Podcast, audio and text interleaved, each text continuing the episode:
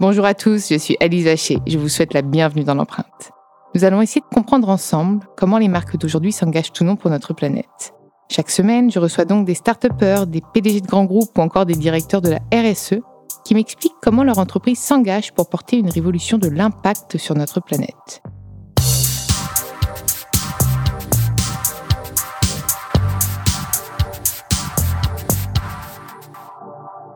Dans ce nouvel épisode de l'empreinte, j'ai le plaisir de recevoir Sophie Rosen, directrice marque et impact de l'Union des marques, l'organisation représentative des marques depuis plus de 100 ans.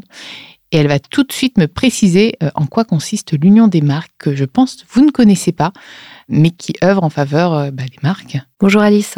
Salut Sophie. L'Union des marques, euh, oui, c'est une association qui réunit aujourd'hui 240 entreprises à peu près euh, entre 5 et 6 000 membres parce que euh, quand une entreprise adhère, ce sont tous ses salariés qui deviennent membres de l'Union des marques. Donc c'est un collectif très fort qui existe depuis une centaine d'années et qui permet d'accompagner les marques et de travailler ensemble pour grandir, accélérer sur un certain nombre de sujets et aujourd'hui, euh, bah, les grands sujets qui nous traversent et qui traversent l'époque, que sont euh, la transformation digitale et la transformation durable. Et pour ma part, euh, plutôt sur tous les sujets liés à la transformation de la marque et à son impact et à comment rendre la marque contributrice. Et alors, tu me parles de 240 adhérents. Est-ce que toutes les marques peuvent y adhérer? Il y a des sélections? Comment ça se passe? Parce qu'il y a beaucoup de, de, marques qui nous écoutent, donc peut-être que ça peut leur parler. Alors oui, toutes les marques euh, peuvent euh, adhérer à condition qu'elles ne soient pas euh, à plus de 50% dans une activité publicitaire. Parce que c'est vraiment l'idée d'avoir un lieu où les marques puissent échanger entre elles sans tabou, échanger sur leurs forces, sur leurs bonnes pratiques, mais aussi sur leurs freins, leurs faiblesses, là où elles ont un peu plus de mal à avancer. Et euh, ça n'est pas un lieu où on vient faire du business. C'est vraiment un lieu d'échange pour grandir et pour avancer ensemble. Donc c'est important de mettre une séparation entre l'entreprise et le média. Voilà, pour, euh, pour éviter qu'il puisse y avoir un mélange des genres. De même, il n'y a pas d'agence. Mais du coup, c'est un lieu de création c'est presque un lieu, euh, c'est c'est pas une agence média, mais est-ce que vous êtes là pour les aiguiller aussi en matière de communication, d'amplification de leur message et de leur message à impact, justement? Alors, on est vraiment là pour les accompagner. On peut les accompagner de différentes façons. On peut les accompagner sur des volets juridiques. On a une communauté juridique qui est très, très forte sur les sujets euh, communication et marketing parce que souvent, bah, les marques ont des besoins de d'informations juridiques et de bien comprendre toutes les nouvelles normes, les nouvelles règles qui sont euh, édictées. Et euh, notamment, là, je pense euh, dernièrement avec tout, tout ce qui s'est passé suite à la Convention citoyenne, à la loi climat résilience, qui a un impact et une résonance forte pour les marques, eh il y a besoin d'un décryptage et d'un accompagnement euh, juridique pour pouvoir intégrer ces nouvelles données véritablement dans la pratique quotidienne. On va aussi les accompagner sur euh, des nouvelles thématiques comme l'influence, comment euh, par exemple travailler une influence responsable Qu'est-ce que ça veut dire? Qu'est-ce que ça veut dire un influenceur responsable? Quand on est une marque Comment on peut comment on peut avancer sur ce sujet, déjouer les pièges? On sait aujourd'hui, par exemple, qu'il y a encore un quart des collaborations commerciales qui sont pas signalées. Mais comment on peut euh, véritablement travailler avec sa communauté d'influenceurs pour s'assurer euh, d'être euh, bah, d'être juste et équitable et transparent dans son information au lecteur, à la lectrice, enfin à la personne qui va, qui va regarder ce poste. Alors avec ces 240 marques, donc vous êtes un collectif fort, mais concrètement sur le sujet de la communication et de la RSE, comment vous avancez? Alors pour parler du sujet vraiment marque et impact, on a un programme spécifique au sein de l'Union des marques qui s'appelle FAIR. Et le vrai mot important, Et récemment, il y a eu une, c'était une conférence. Le 17 février, 17 février que j'ai vu passer. Tout à fait. On a fait notre euh, matinée annuelle où on vient justement rendre compte et expliquer euh, les avancées, les avancées des membres, qu'est-ce qu'ils font de façon très très concrète, et ils viennent euh, voilà exposer tout simplement leurs avancées. Inspirer. Inspirer. Mm. Et donc faire, faire c'est depuis 2018. Et donc l'idée, c'est un programme, un programme de 30 engagements. Il y a 15 engagements qui sont un socle commun et 15 engagements qui sont pour les entreprises les plus avancées pour aller plus loin. Et l'idée autour de ces 15 engagements qui vont toucher vraiment tous les sujets marketing communication responsable, c'est on va parler de l'élaboration responsable des messages, donc comment créer ce nouvel imaginaire, comment créer ces nouveaux récits, à la fois côté environnemental, mais aussi côté inclusion et diversité. Et ça, j'insiste beaucoup dessus parce que euh, aujourd'hui, c'est bien normal, la crise climatique, le GIEC, c'est un grand sujet, mais ça n'est pas le seul et on doit tous les adresser c'est important d'avancer, euh, d'avancer sur tous ces sujets. Encore une fois, quand on parle d'impact, c'est l'impact social et environnemental. Il ne faut pas déconnecter les deux. Et c'est souvent le problème, c'est que l'amour de la planète et l'amour de l'homme, c'est connecté. Il faut arriver à connecter parce que de toute façon, ce sont les deux qui fonctionneront ensemble. On n'a pas d'autre, euh, pas d'autre voie. Donc l'élaboration responsable des messages, la façon, la transparence l'exigence de transparence. Ça, ça a dû être un travail, avec humilité. En fait, pas un travail parce que les, marques euh, cachaient les messages, mais parce qu'elles ont peur de communiquer, parce que les médias, il y a des médias qui sont là juste à l'affût des moindres failles en matière de communication notamment. Et ça doit être compliqué pour une marque de communiquer de façon hyper transparente en disant si je dévoile ça, ben, en fait, je vais me faire agresser, quoi. C'est compliqué, euh, c'est compliqué, c'est vrai que c'est un, c'est un vrai sujet et c'est pour ça que nous on parle beaucoup de chemin de progrès. Euh, le but du programme, c'est pas tous arriver à être parfait euh, quand on débute. Sinon, si on était parfait, bah, déjà ça se saurait.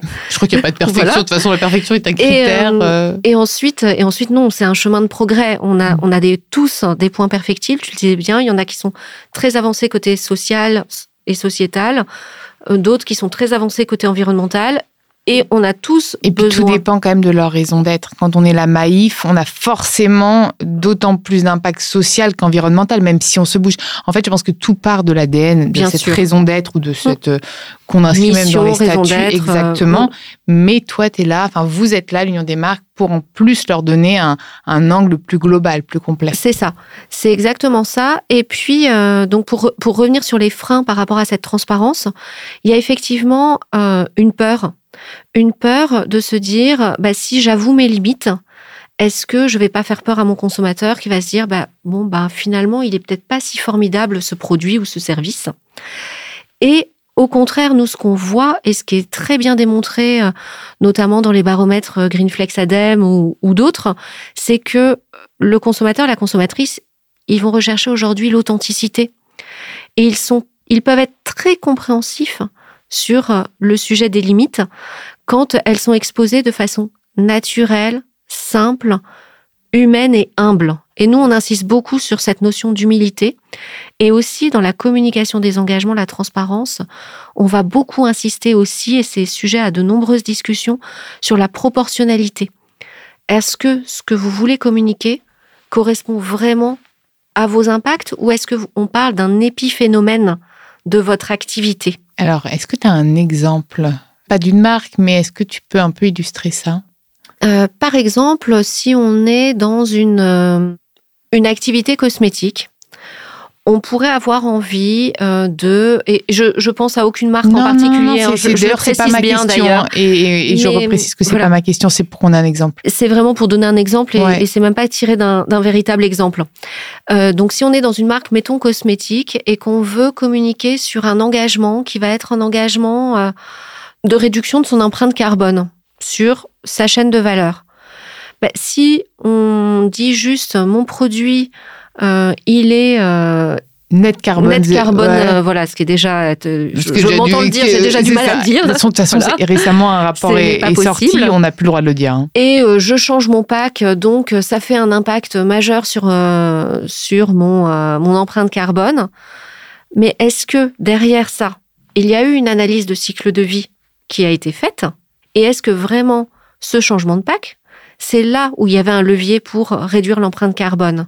Est-ce que c'est pas euh, dans les champs, dans la distillerie, avec euh, des groupes électrogènes qui euh, alimentent pour distiller les roses et en faire de l'huile essentielle? Est-ce que c'est pas là où il y a le plus fort impact? Et est-ce que c'est pas ça, même si c'est moins visible du consommateur, mais est-ce que c'est pas là où il y a vraiment l'impact? Et donc, est-ce vraiment pertinent d'aller dire qu'on a réduit là-dessus? Oui, et puis, et puis dans la façon même, même d'adresser le, message, là, si je suis un consommateur un peu, un peu hargneux et un peu, un peu pointilleux, si je veux m'acheter une crème, je vais pas me l'acheter parce qu'elle est nette carbone, en fait. Ça, c'est du plus. Et donc, vendre son produit, ce qui s'appelle souvent du greenwashing, mm, sans le mm, faire mm, exprès. C'est le problème qu'ont les marques aujourd'hui, c'est qu'elles se disent pas, ah ouais, non, mais je vais faire du greenwashing. Non, c'est qu'elles se disent, waouh, on a réussi à faire ça, faut qu'on le dise. Ouais, mais en fait, on vend pas un produit sur son engagement RSE. L'engagement RSE doit être pris par toutes les marques et en fait, limite, on doit le voir de façon discrète. Et c'est toute la complexité. hein. Entre greenwashing et transparence, c'est hyper compliqué. La ligne, la ligne, de crête est parfois pas simple. Et c'est vrai que euh, là, là, je te rejoins. En tout cas, les marques avec lesquelles moi je travaille, euh, aucune euh, n'a euh, envie de faire du greenwashing. C'est pas le propos. Elles ont envie de communiquer. Parfois, elles sont très fières de là où elles en sont et de ce qu'elles ont réussi à accomplir. Parce qu'on on va parler de grands paquebots, d'entreprises chez qui la transformation durable, c'est long, c'est une révolution longue. Donc, quand il y a des petits pas et des grands pas qui sont faits forcément, on a envie de se réjouir, on a envie de communiquer, mais il faut toujours se poser la question, est-ce le bon moment? Est-ce la bonne façon de le faire? Est-ce que c'est pertinent? Et effectivement, aujourd'hui, le produit euh, green ou le service green, euh, c'est pas... C'est presque une base, C'est une fait. base, voilà. Ça devient, c'est plus un nice C'est la have. norme, en fait. C'est un must-have. C'est de toute façon, on doit avoir ce type euh, d'attendu. Donc euh, voilà, toujours sur cette notion de transparence, effectivement, il y a beaucoup euh, beaucoup de travail et beaucoup euh, beaucoup d'échanges et de discussions que que nous menons tous ensemble. Et puis après, il y a tout le sujet aussi de l'éco-socio-conception. L'éco-socio-conception, c'est comment je construis mes outils de communication en prenant à la fois en compte l'éco-conception, donc avoir euh, mesuré, euh, mesurer mon coût carbone, euh, définir une trajectoire, parce que le mesurer, c'est bien, définir une trajectoire, c'est mieux. Euh, comment je définis une trajectoire, mais aussi socialement, qu'est-ce que ça veut dire? Parce que est-ce que je vais travailler avec euh, des entreprises d'insertion? Est-ce que je vais faire travailler des ESAT Est-ce que euh, je j'ai conscience euh, quand je fais une production euh, à, euh, à un endroit euh, de euh, l'accessibilité du lieu On peut parler d'un événement par exemple. Est-ce que mon événement va être accessible? Et est-ce que tu penses, alors c'est une question perso que je me pose, est-ce que tu penses qu'il y a des quotas et que finalement, c'est pas. tu vois, on parlait récemment, il y avait les journées de la femme, on parlait de quotas de femmes en entreprise. Et même si moi, j'étais toujours un peu contre les quotas, en même temps, c'est nécessaire pour faire bouger les choses. Donc, est-ce qu'il n'y aurait pas euh, déjà un quota en place ou à mettre en place pour un peu inciter les marques à le faire, même si, encore une fois, je ne suis pas pour les labels et pour les quotas, mais si ça permet de faire bouger et d'accélérer les choses, alors euh, allons-y. Alors pour le coup, nous, on n'est pas trop quota, effectivement, parce qu'on croit beaucoup à la force euh, voilà, de l'engagement, de l'engagement volontaire et de l'effet d'entraînement. Alors je comprends parfaitement ce que tu dis sur euh, le côté parfois nécessaire pour faire bouger les lignes, mais en même temps, euh, là, on vient de clôturer le cycle 2 du programme FAIR. Donc euh, il y, a, eu trois cycles, un 2018-2019, 2020-2021 et 2021-2022. Et sur ce sujet de l'éco-socio-conception, c'est là, c'est là où les marques ont le plus avancé. Quand on regarde les résultats du reporting, c'est là où il y a vraiment eu un cap qui s'est Parce que c'est assez simple finalement à mettre en place. Alors, c'est assez simple, oui et non, parce qu'il y a, il y a des freins. Il y a aussi des freins euh, qui sont euh, euh, des freins souvent liés à la méconnaissance et au manque de formation. Beaucoup. Ça, c'est quelque chose qu'on Mais c'est remarque d'autant plus noble de les former, ces, ces personnes-là. C'est pour ça que c'est très important Mm. de les former et c'est très important de comprendre et de revenir toujours à pourquoi on doit faire cela. Pourquoi on doit tous euh, faire attention why. au climat. Voilà, pourquoi on doit tous euh, travailler ensemble. Voilà, c'est très important et c'est important de revenir là-dessus. Est-ce que tu as en tête des, des choses à nous, à nous citer? Ce que j'ai trouvé assez fabuleux, c'est que euh, l'Union des marques organise, sous la présidence de euh, Sylvie Pierre Brossolette, donc qui est présidente du euh, Haut Conseil à l'égalité entre les femmes et les hommes, depuis quatre ans, un challenge qui s'appelle le Challenge Représente. Et ce challenge, il a pour but de euh, primer, valoriser les meilleures campagnes de communication qui favorisent la diversité et l'inclusion. Et cette année, on a eu euh, quatre fois plus de campagnes qui nous ont été soumises que les années précédentes. Ah, génial. Donc ça, c'est déjà rien que ça, c'était vraiment Mhm. merveilleux parce qu'on sent Plus justement. on en parlait a- juste avant euh, en off de ces Mm. campagnes qui, à 20 ans, étaient un peu. euh, Mais là, on en voit, objectivement, on en voit moins. Et dès qu'il y en a une qui passe, elle se fait mais laminer. Enfin, ça doit être d'ailleurs même très compliqué, je pense, pour les, pour les publicitaires de, proposer des campagnes. Parce que parfois, même pour euh, rire, l'humour peut être euh, très, très mal interprété. Alors, pour le coup, c'est vrai, c'est vrai, ça peut être. euh, il y a des écueils. Et hum, nous, on a développé un outil qui permet justement aux marques de, euh, De tester de tester et surtout de euh, travailler leur récurrence des stéréotypes. Parce que finalement, il y a beaucoup d'assets, il y a beaucoup de déclinaisons quand on sort une campagne de communication. Et c'est pas parce qu'il y a un stéréotype dans eux, un des visuels que c'est forcément toute la campagne qui est stéréotypée. on voit de plus en plus, là, moi, moi je le vois là, sur les, les campagnes d'affichage, je trouve que les pubs sont de moins en moins genrées Mm. et de plus en plus variées. Là, aujourd'hui, le mannequin, c'est une gueule. Mm. C'est monsieur, madame, tout le monde, la lingerie, ce sont des femmes et pas euh, des, des femmes juste maigres. Ce sont juste des femmes toutes aussi belles toute les unes que âge, les toute forme. toute âge, toute forme. Pas, il faut Mm. pas juste être, être jeune, fine et en bonne santé pour vivre en fait et pour pouvoir porter euh, la dernière lingerie. Je pense qu'on a de la chance. Alors, on sait que c'est une société qui est assez assez compliquée, mais moi, je, je nous estime chanceuses, en tout cas nous femmes, pour en parler, de pouvoir euh, assumer qui on est pleinement et de plus en plus. Alors, il y a encore du travail à faire et je dis pas qu'il faut se reposer sur les lauriers, mais merci aux marques en fait aussi de s'engager parce que c'est elles qui influencent encore le monde. On est quand même dans une société de consommation, Euh, donc faut qu'on faut qu'elles continuent à se bouger. Il faut qu'il y ait des associations comme la vôtre en fait pour les aider et les accompagner. Mais elles créent véritablement, elles influencent nos imaginaires. Bien Donc sûr. elles créent des récits qui vont nous influencer. Et on le voit là, cette année, on a primé euh, pour le Grand Prix, c'était la campagne hexagonale de SNCF. C'est un spot qui se passe dans un train et où on voit véritablement tous les pans de la société française. Il est magnifique. Et l'autre, et l'autre sujet qui a été primé, et j'ai trouvé ça très très courageux de leur part de prendre la parole sur ce sujet, et c'est ça aussi que j'ai trouvé formidable cette année dans ce challenge, c'est qu'on avait vraiment différentes façons d'appréhender l'inclusion et la diversité. Et Maybelline New York, eux, ils ont travaillé sur un sujet qui est encore tabou, qui est la dépression chez les jeunes. Et donc, ils ont fait toute une campagne, notamment avec euh, en relais pour la France Amel Ben et Bilal Hassani, qui vraiment euh, décomplexe, qui euh, aide à se sentir à l'aise et montrer que non, se sentir mal, se sentir pas bien, ça n'est pas honteux. On n'a pas besoin de le cacher et que non, vous n'êtes pas tout seul. Et j'ai trouvé ça très très fort, surtout de la marque Maybelline, qui est une marque, voilà, maquillage, c'est qui, ça. qui a, qui a Qui une en plus image. n'a pas de, de lien direct sur la. Là, c'est vraiment un engagement de la C'est marque. un engagement très fort Mm. et euh, qu'on a trouvé vraiment euh, aussi euh, hyper pertinent.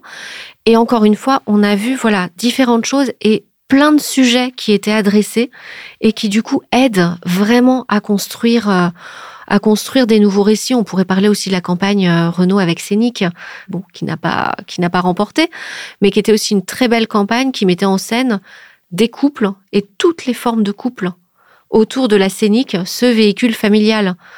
Aujourd'hui, on peut en communication aller sur ces terrains, même quand on est euh, Renault sur une Scénic très familiale. Alors, effectivement, on en parlait tout à l'heure, il y a 20 ans, je pense qu'on n'était pas encore dans ces imaginaires. Est-ce que tu aurais un mot, un message à passer à nos, euh, à nos auditeurs pour clore ce- cet épisode? Le mot, ce serait euh, de euh, agir. Je pense que c'est vraiment faire. Faire avant de parler, faire euh, concrètement la stratégie des petits pas. Moi, ça, c'est quelque chose auquel je crois beaucoup.